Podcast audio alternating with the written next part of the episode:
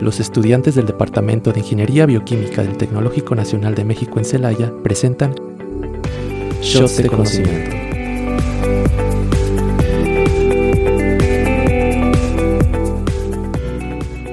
Buenas tardes, tengan todos ustedes. Mi nombre es Karen y es un placer recibirlos aquí en su podcast favorito, Shots de Conocimiento.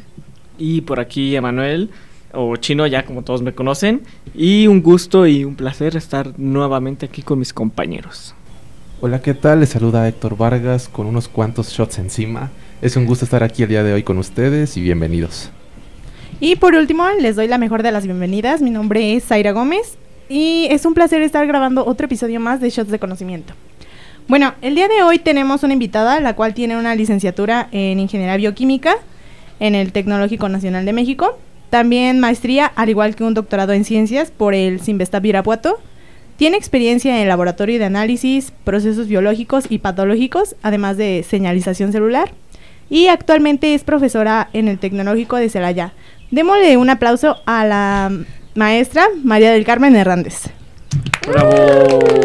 Bienvenida, maestra. Gracias, hola chicos, buenas tardes a todos. ¿Sale?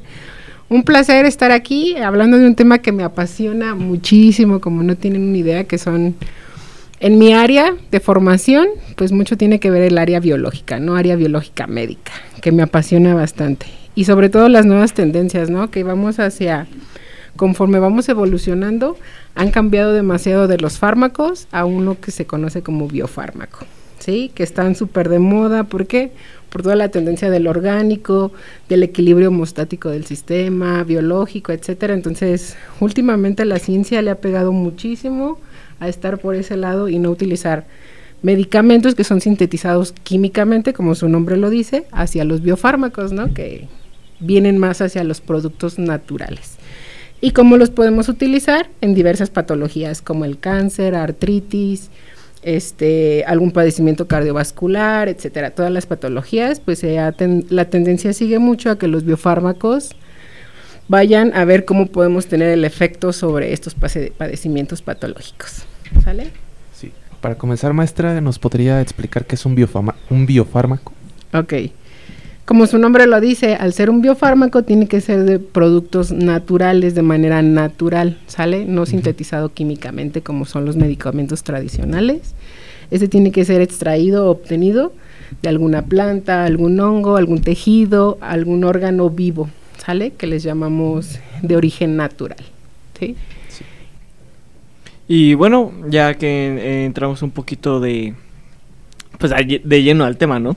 Este, ¿por qué creo, bueno, sí, de cuál es la mayor diferencia entre, por así decirlo, un biofármaco? Ah, bueno, obviamente la que acaba de comentar, además de lo que acaba de comentar, ¿cuál es la mayor diferencia entre un biofármaco de que producido a base de algún hongo, alguna planta y uno producido 100% sintéticamente, por así decirlo? La principal diferencia es esa, sale que uno viene de un origen natural, entonces al ser natural vamos a tener más certeza de que tenga un efecto no dañino como los otros fármacos que tienen efectos sobre otras cosas, no solamente sobre una célula blanca. Hablando de cáncer, el problema con cáncer, justamente las terapias que ya existen, es que son inespecíficas, no tienen una célula blanco localizada, sino van a ir por todas las células que estén en crecimiento, ¿sale? Entonces, al ser naturales, impides que tengas un efecto dañino para otro tipo de células que también estén en crecimiento, ¿no? El objetivo de los biofármacos es justamente disminuir el efecto secundario que sí tienen los medicamentos sintetizados de manera industrial. Sí, ese es el principal objetivo. Al ser de manera natural, podemos este, controlar un poquito más el sistema. Aquí, para darles un poquito de entrada hacia ese tema, ustedes deben de saber que biológicamente su cuerpo tiene un mecanismo regulatorio. ¿Sale? Nosotros tenemos moléculas que te ayudan justamente al equilibrio, ¿sí? O sea, cuando hay una, un crecimiento y ya se dejó de tener esa función, el cuerpo tiene inhibidores endógenos, que esos inhibidores endógenos hacen su trabajo con las células a nivel de señalización celular y lo que van a hacer es inactivar las señales diciendo, ok, ya cumplí mi función hasta aquí. Sí, es como se regula, que es la homostasis del cuerpo. Debe de haber un equilibrio. Entonces tenemos tanto activadores como, supresores, que pueden ser unos inhibidores.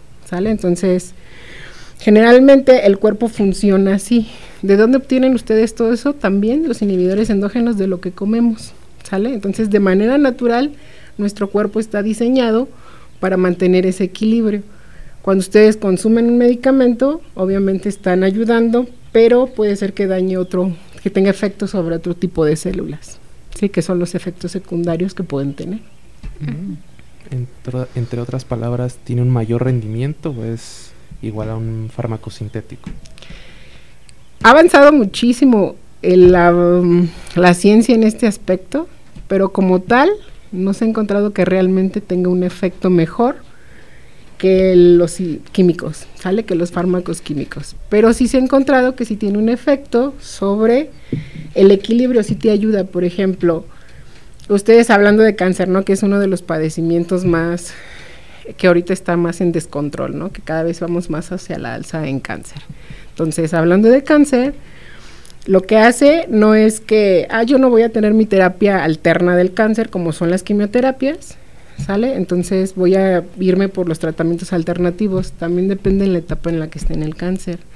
Si está en una etapa avanzada, seguramente algo natural no va a tener un efecto considerable, ¿sale? Entonces lo que hacemos es ayudarnos con ambas terapias, de manera natural y con las terapias tradicionales que ya se conocen, ¿no? Que son las quimioterapias. Entonces, en realidad no se conoce que realmente si tengas así suplir un biofármaco por un medicamento, no.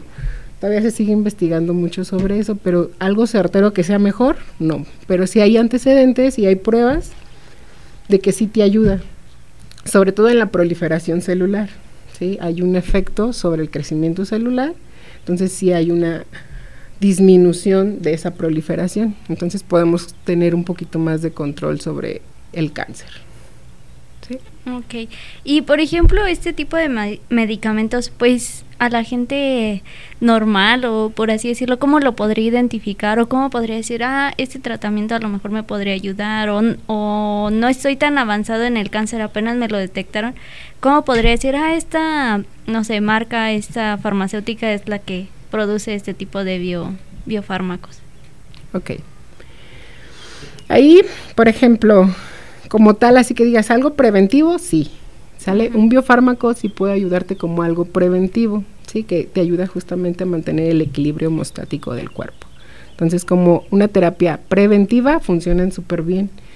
Por ejemplo, si han escuchado ustedes a la inulina de agave, que es súper famosa, ¿no? No. ¿No? bueno, la inulina de agave, que justamente se, se extrae del agave, Sí, de hecho en muchas tiendas naturistas ya lo venden como un biofármaco, ¿sale? Porque ayuda bastante en todo lo que son en el sistema digestivo, tanto de estómago, colon y te ayuda para todos los padecimientos, por ejemplo, gastritis, colitis, inflamación estomacal, todo ese tipo de padecimientos te ayuda bastante la inulina de agave porque funciona muy bien como un desinflamatorio, es un antioxidante muy bueno, entonces te ayuda a mantener el equilibrio, ¿sale? Entonces, preventivos son muy buenos los biofármacos hasta la fecha. Pues sí, sí, seguimos apostando más a avanzar más en conocimientos, ¿sí? Pero se sabe que como preventivos te ayudan súper bien porque te ayudan a mantener justamente el equilibrio de algún descontrol que por ejemplo sucede con muchos medicamentos, ¿no? Que sus efectos secundarios son dañinos para el estómago, hacen mucho daño en el estómago, muchos de los medicamentos tradicionales son agresivos, ¿sí? entonces la inulina de agave te ayuda a compensar un poquito eso, ¿sí? Que son, funcionan muy bien como terapias preventivas. Entonces me imagino que esa es la mayor, una de cómo identificarlos, ¿no? Que un biofármaco uno, un biofármaco a uno este tradicional, de que, pues principalmente como usted dice, que los biofármacos son preventivos, o sea, te ayudan desde antes de que se haya desarrollado 100% el cáncer, ¿no?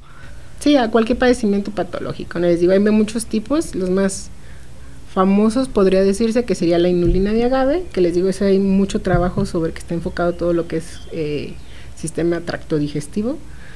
Y el otro que está muy de moda es la lectina, si la han escuchado, ¿no? La lectina de soya, que esa sí está enfocada hacia proliferación en cáncer, porque los estudios son muchos años de estudios.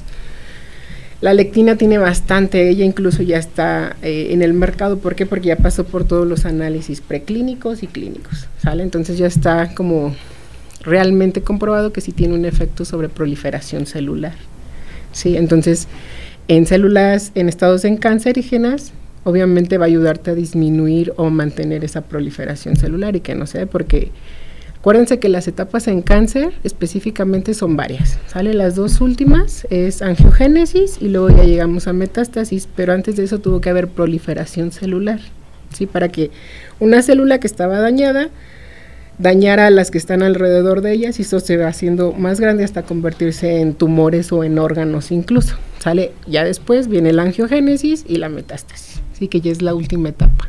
Ok, ¿y nos podría dar algunas diferencias entre estas últimas que nos mencionó, entre la angiogénesis y la metástasis? Los ambos son invasivas, ¿sale? Pero la angiogénesis, de hecho, es un fenómeno que se considera eh, fisiológico. Al ser fisiológico quiere decir que lo tenemos todos de manera natural, ¿sí? Por decirlo de esa manera se convierte en patológico cuando ya no hay un control, porque ustedes tienen angiogénesis en varias etapas de su crecimiento, por ejemplo, ¿no? Las mujeres en la ovulación, en el embarazo, en la menstruación y es de manera fisiológica, sobre todo en crecimiento hay demasiada angiogénesis. Sí, es un, un fenómeno fisiológico que le llamamos. Se convierte patológico cuando ya hay un desequilibrio en el caso de cáncer, la angiogénesis, porque les digo, pueden ser otros padecimientos como artritis, también hay mucha angiogénesis, pero el objetivo de la angiogénesis es la formación de vasos sanguíneos a partir de los ya existentes, ¿sale? Porque nosotros ya tenemos angiogénesis. De manera fisiológica, cuando requerimos angiogénesis, la señalización celular le dice, oye, necesito nutrirme de este lado, porque hay más crecimiento, hay más tejido, etcétera. Entonces, necesitas traerme nutrientes, ¿no? Se lo estoy explicando de una manera muy simple. Sí. ¿Sí? sí, este, Dice, necesitas traerme nutrientes acá, ¿no? Porque si no voy a morir. Acuérdense que las células tienen un ciclo y pueden entrar al ciclo en apoptosis hacia morir, ¿no? Entonces, si no tienen nutrientes, pues van hacia esa tendencia a morir. Entonces, hay señalización celular, lo que hace es decirle, necesito nutrirme, ¿cómo lo va a hacer el sistema? Pues llevando vasos sanguíneos a esa región donde hace falta nutrientes, sobre todo oxigenación, ¿sí? Entonces, una vez que se cumple la función, la misma célula, por señalización, le dice a, oye, ya es más que suficiente, entonces hay unos receptores que ya activa para decir, ya no necesitas darme más, ¿sale? Entonces, de manera fisiológica se controlan así con inhibidores. Entonces, eso sería de manera fisiológica. Cuando se vuelve de manera patológica es cuando hay un descontrol, cuando no hay un equilibrio entre los que lo suprimen con los que los activan. Entonces no hay un equilibrio, hay un descontrol y entonces lo que hacen las células cancerígenas es eso, porque como ellas están dañadas, le dicen, oye, necesito nutrirme. Van creciendo, se forman tumores y esos tumores, ¿cómo se nutren? Por vasos sanguíneos. Sí que sería el proceso angiogénico. Una vez que se forman los vasos sanguíneos en el tumor, ahí ya pasan a la siguiente etapa, que se metástasis, sí, que es cuando ya invade otros órganos por torrente sanguíneo, porque al estar las venas, perdón, los capilares en el tumor, las células pueden migrar por torrente sanguíneo hacia otras regiones y es cuando ya existe el cáncer que antes tenías en una parte y ya se sí, que se riega, ¿no? Como dicen. Sí, que ya está invadido y generalmente esa etapa pues es más complicado, ¿no? Porque ya, pues sí, ya la propagación es bastante considerable y ya no hay como un control, ¿sí? Que es una etapa, pues sí, porque de hecho yo creo que han escuchado, ¿no? Que muchos pacientes ya en esa etapa de cáncer y de hecho es como silencioso porque hay personas que son asintomáticos. Entonces ya cuando ya tienen, que descubren que tienen cáncer, pues ya están en la es muy avanzado. Que ese es uno de los principales problemas en, en, este tipo de padecimientos, ¿no? Que cuando lo descubres debe de ser a temprana em, momento para que puedas tener pues un efecto considerable sobre eso. Ya cuando están en la última etapa ya es complicado, ¿sí? Porque ya hay una invasión. De hecho, perdón, hay pacientes que ya incluso cuando ya descubren que tienes cáncer y muchas veces no se sabe hasta que ya abrimos o los médicos abren y ven que realmente está invadido otros órganos. Ya muchas veces esos los médicos prefieren no hacer nada, ¿no? Porque ya no hay pues una forma de detener esa parte. Y bueno, eh, me gustaría hacer una pregunta que a lo mejor también los radioescuchas están preguntando. Eh, ¿cómo es que una persona puede llegar a desarrollar tal tipo de cáncer? Me imagino que todo, bueno, la mayoría sabemos que, pues, las cosas obvias, ¿no? Como el cáncer de piel por estar mucho tiempo bajo el sol, por eh, trabajar con ciertas sustancias y todo eso, pero pues como las personas, por así decirlo, normales que siguieron su vida completamente normal, nunca se expusieron a ninguno de estos riesgos, pero que pues inevitablemente pues, sufren de cáncer, este es, es más que nada genético, es o, a qué más o menos se puede dar todo esto. Ok, una, un porcentaje, pero aunque no lo crean es minoría, porque sí, muchos dicen, no, es que si mi mamá tuvo cáncer, lo más seguro es que yo tenga cáncer, ¿sí? O si mi abuela tuvo cáncer, se brincó a mi mamá la generación, pero yo tengo, puedo tener alto riesgo de cáncer. Sí hay una probabilidad de que sea genético, pero es más probable que sea por efectos ambientales, efectos externos. Una de ellas son trabajar, tener un empleo de alto riesgo, ¿sí? donde utilices sustancias que sean mutagénicas, por ejemplo, los efectos ambientales como es el sol, uno de ellos ya, obviamente el cáncer de piel también va mucho hacia la alza por este efecto de que ya no tenemos esa protección. Y también eh, mucho la tendencia, justamente por eso se recurre a los biofármacos, ¿no? Y también está mucho, ahora gracias a eso, la, de moda todo lo orgánico, ¿sí? Porque al ser orgánico pues, tiene que estar libre de pesticidas, como ustedes saben.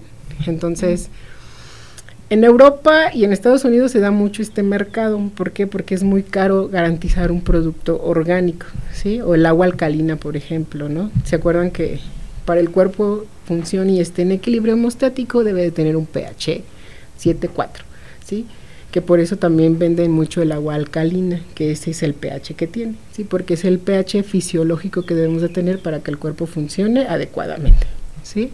Entonces, cuando se rompe ese equilibrio, pues obviamente rompemos el equilibrio y ese equilibrio se puede romper por todos los efectos ambientales, ¿sí? Incluso como comemos, la mayoría de la tendencia es que pues para que puedan alimentar a tanta gente en el mundo pues tuvieron que recurrir a técnicas no de crecimiento acelerado por ejemplo sí pero muchas veces eso puede ser dañino para nosotros. Si realmente no se hizo la técnica correctamente o no se tuvo realmente el cuidado de certificar que el producto terminara completamente porque hay tumores que son sensibles a factores de crecimiento, por ejemplo, ¿sí? Y esos factores de crecimiento, pues mucho tiene que ver con nuestro estilo de vida que ahora hemos adquirido, que cada vez pues estamos eh, consumiendo productos que están altamente procesados.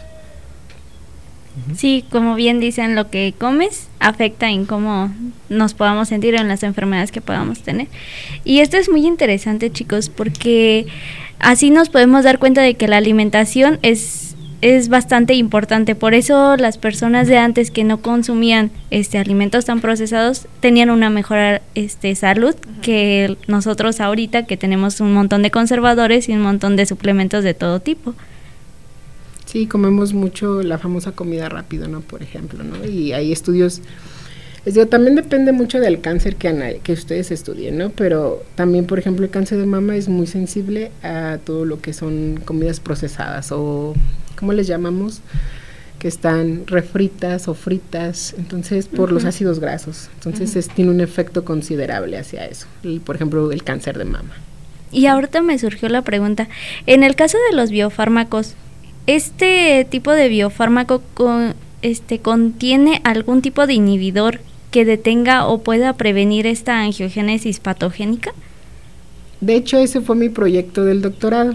¿Sale? Nosotros el laboratorio donde yo estuve trabajando, que hice la maestría y el doctorado, en el doctorado, en la maestría, pues trabajamos todo el proceso de purificación ¿no? de este inhibidor, que es un inhibidor que se obtiene de un frijol, que era lo que les decía, de hecho de los alimentos nosotros podemos obtener muchísimas eh, moléculas que pueden ayudar a nuestro funcionamiento ¿sí? del organismo.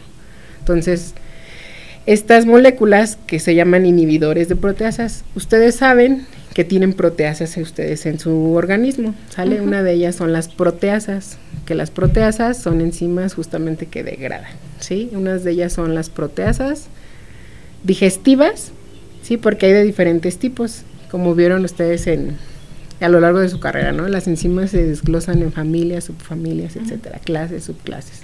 Entonces, estas enzimas, que son proteasas, eh, están participando en muchos procesos ¿sí? Sobre todo ya que son digestivas, pues tienen que ver con todo lo que son el corte, ¿sí? La digestión, como su nombre lo dice. Y cómo se regulan estas enzimas, porque también tienen que tener una regulación con los inhibidores. Salen los inhibidores cuando la enzima ya cumplió su función. Los inhibidores son las que impiden que la enzima siga teniendo esa actividad, que les llamamos inhibidores de proteasas, en este caso. ¿sale? Entonces, en el caso del inhibidor, con el cual yo trabajé. Es un inhibidor que extraíamos de un frijol, de una variedad de frijol, que es Phaseolus acotifolius. Y lo extrajimos y vimos que tenía efecto. El principal objetivo cuando trabajaron con el, con el frijol fue la lectina, porque como la lectina de soya estaba siendo muy famosa y estaba cobrando fuerza que tenía efecto sobre la proliferación celular, pues muchos de los investigadores dijeron, bueno, pero hay más lectinas, ¿no? No solamente es la de soya, sino hay lectinas en otras semillas y una de ellas es el frijol. Entonces dijo, pues vamos a sacar una lectina de un frijol y vemos el efecto que tiene, ¿no? Entonces, ese trabajo principalmente fue sobre la lectina que se obtenía de este frijol. A lo largo del estudio se dieron cuenta que había inhibidores de proteasas. Y así, así es la ciencia. Lo probaron y vieron que tenía un efecto sobre proliferación celular, sobre todo invasivo, ¿sí? porque disminuía la invasión celular. Acuérdense que las células, para que hagan funciones de invasión, tiene que haber proliferación, ¿sale? Entonces, hacen todo un mecanismo para poder proliferar.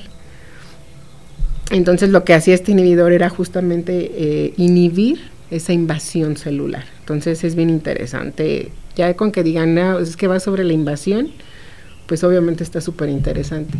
Por eso se decidió utilizar un eh, fenómeno invasivo como lo es la angiogénesis, ¿sale? Porque les digo, angiogénesis pues es invasivo. trabajarlo sobre esas eh, modelos que son células endoteliales, que así se llaman las células de las cuales están cubiertos los vasos sanguíneos. Entonces, se decidió probar eh, en ese modelo invasivo, ¿no? que es la angiogénesis, y se vio que tenía realmente un efecto considerable sobre la invasión celular. Así que está súper interesante. ¿Nos podría explicar cuál sería la importancia de conocer estos inhibidores, maestra? Ok. La importancia radica mucho sobre todo, acuérdense que nuestro organismo, muchas de las funciones bioquímicas que hace, están reguladas por enzimas, ¿sí? De hecho, si se acuerdan un poquito de bioquímica, pues todos los eh, rutas metabólicas, la mayoría de los puntos de regulación son por las enzimas, ¿sale? Porque las enzimas son las que hacen muchísimo trabajo. Y esas enzimas tienen que tener mecanismos de regularización, o de regulación, perdón. Entonces, ¿cómo se regulan con los inhibidores? Ustedes tienen inhibidores endógenos, que son de manera que se encuentran en el organismo, ¿sale? Cuando ya celularmente hace su función la enzima, pues tiene que llegar su antagónico para mantenerla, que ya no tenga más actividad. La importancia de que conozcamos sobre estos inhibidores justamente es eso, de que entendamos cómo se regulan los mecanismos de reacción que suceden en nuestro cuerpo. Sí, en todas las rutas metabólicas, si se acuerdan, están basados en mecanismos de reacción y muchos de esos mecanismos están regulados por las enzimas y las enzimas están reguladas, uno de aparte es por los inhibidores, ¿sale? Que ustedes tienen inhibidores endógenos, pero también los inhibidores que consumen de los alimentos, pues son muy parecidos a estos inhibidores endógenos, entonces pueden tener un efecto sobre estas enzimas, por ejemplo, ¿sí? En el caso específico de angiogénesis, para que la célula angiogénica migre o crezca hacia donde vaya a ir a invadir, tiene que suceder un proceso. Ese proceso es bastante complicado porque la señalización celular es interesante por ello, porque primero tiene que haber rompimiento de la membrana basal y también de la matriz extracelular para que la célula tenga camino y empiece a, proliferar. ¿sí? Entonces hay un mecanismo anterior que lo hacen las proteasas, que son las enzimas, y eso lo pueden regular los inhibidores. ¿Sale? Entonces, no sé si los voy perdiendo, es, no es tan técnica la información.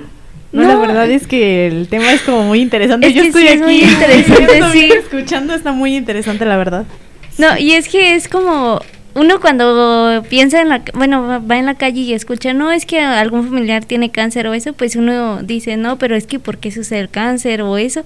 Y y como está diciendo ahorita la maestra, o sea, es multifactorial. Y esto ah, también implica en cómo comes, qué es lo que haces. Incluso algunos dicen que tiene que ver como con el estrés, ¿no? El estrés también afecta a tu a tus células y esto puede hacer que pues tengas cáncer o cualquier tipo de cáncer o cualquier tipo de enfermedad incluso. Y bueno, bueno, a mí me gustaría saber un poquito antes de, de terminar nuestro programa, por el día de hoy. Este, ¿cómo ve usted a, a, México en este, en este tema, en el tema de los este, biofármacos y todo esto? Eh, somos, bueno, somos muy buenos en eso, creo que nos faltó poquito, o, o qué tal, ¿Cómo, ¿cómo ve su percepción?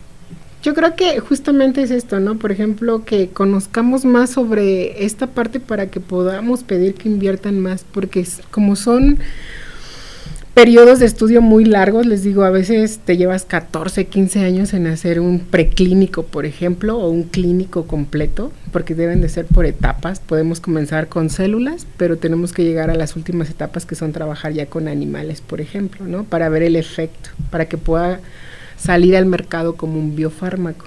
Es un proceso muy largo y obviamente pues en ese estudio tiene que haber también inversión, ¿no? Monetaria. Entonces, yo creo que en México nos falta apostar un poquito más sobre eso, ¿sale? Porque van hacia otras tendencias y hemos dejado un poquito de largo esta parte, ¿no? Entonces, en mi opinión personal, creo que hay que invertirle muchísimo más, ¿no? Porque luego nos limitamos mucho. Obviamente son estudios no tan baratos, son eh, experimentos bastante considerables en costo, pero deberíamos invertirle un poquito de más, ¿no? Porque justamente por la tendencia que estamos teniendo. Y sobre todo que sea mucho, a que se abran este tipo de foros. Cuando Karen me, me invitó, perdón, yo sí dije, está interesante, ¿no? Porque a veces nosotros podemos eh, tener la solución en nuestras manos. ¿Cómo? Aprendiendo a conocernos y cómo funcionamos. Lo que decías al principio. Porque antes eh, los abuelos o bisabuelos vivían más años, ¿no? Eh, vivían más de 100 años, por ejemplo, llegaban a los 100 años. Pues justamente era esto porque no había tanto descontrol en la forma en la que comen, no comían tanta comida procesada, ¿no? Ahí yo me acuerdo de mis abuelas y bisabuelas, pues ellos decían, es que si íbamos a comer, pues íbamos a cortar al campo, ¿no? Quelites, calabazas, o sea, la alimentación sí era bien diferente hace algunos años a nuestros abuelos y bisabuelos a como estamos ahorita, ¿no? Y sí tiene un poco que ver. Entonces, conocernos. Yo creo que es importante que conozcan cómo funciona. Sí, bueno, pues lamentablemente ya se acabó nuestro tiempo. Este es muy poco, pues, para un tema tan amplio. Pero pues igual a ustedes Radio Escucha si les interesa saber un poco más sobre esto, eh, podemos volver a traer a la maestra para que nos vuelva a explicar o incluso para adentrarnos más a este tipo de temas y pues a, a pues conocernos como, como bien decía. Y pues nada más, eh, solamente nos queda agradecerle maestra por su, por su tiempo y por su presencia. Y pues a todos los demás radioescuchas que no olviden sintonizarnos nuevamente el próximo martes a la una de la tarde en Radio Tecnológico Celaya 89.9 y en, obviamente en Spotify y también seguirnos en nuestras redes sociales, Instagram, Shots de Conocimiento. Eh, esto ha sido eh, su podcast favorito, Shots de Conocimiento y pues hasta la próxima. Nos vemos. Muchas gracias. Adiós, chicos, gracias. Radio Tecnológico de Celaya presentó Shots de Conocimiento. Escúchanos en nuestro próximo episodio a través del 89.9 de frecuencia modulada, el sonido educativo y cultural de la radio.